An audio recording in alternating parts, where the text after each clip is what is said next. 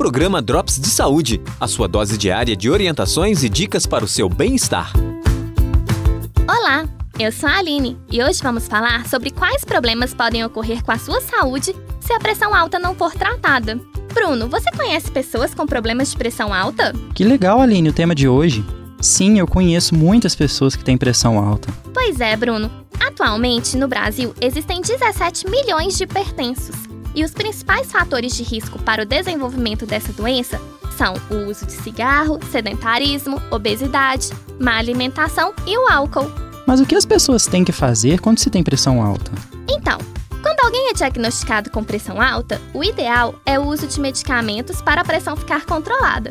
Se isso não ocorrer, o médico deverá novamente ser consultado para que ele realize os ajustes de doses. Mas e se a pressão não ficar controlada? O que pode acontecer? Se não houver controle da pressão arterial, a pessoa poderá sofrer com problemas no coração, rins e cérebro. Nossa, quanto problema!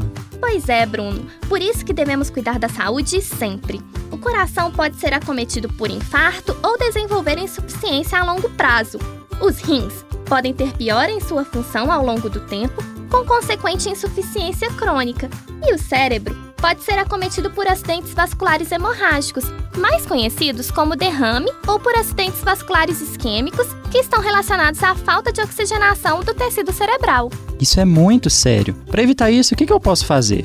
Se diagnosticado com hipertensão, o paciente precisa tomar os medicamentos prescritos diariamente e não deve parar de tomá-los sem consultar um médico. É importante adquirir hábitos saudáveis de vida com realização periódica de atividades físicas, além de ter uma alimentação saudável, evitar alimentos industrializados e parar de fumar e beber bebidas alcoólicas. Essas mudanças favorecem o controle da pressão e diminuem as alterações em outros órgãos gerados pela pressão alta.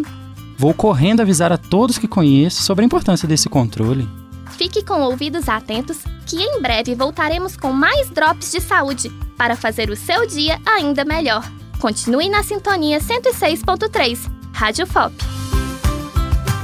Programa Drops de Saúde. Apresentação: Aline Lopes Coelho e Bruno Jonathan Costa Lima. Edição: João Lucas Palma. Sonoplastia: Cimei Gonderim. Direção de rádio: Glaucio Santos e Danilo Nonato. Orientação: Professor Alexandre Barbosa Andrade.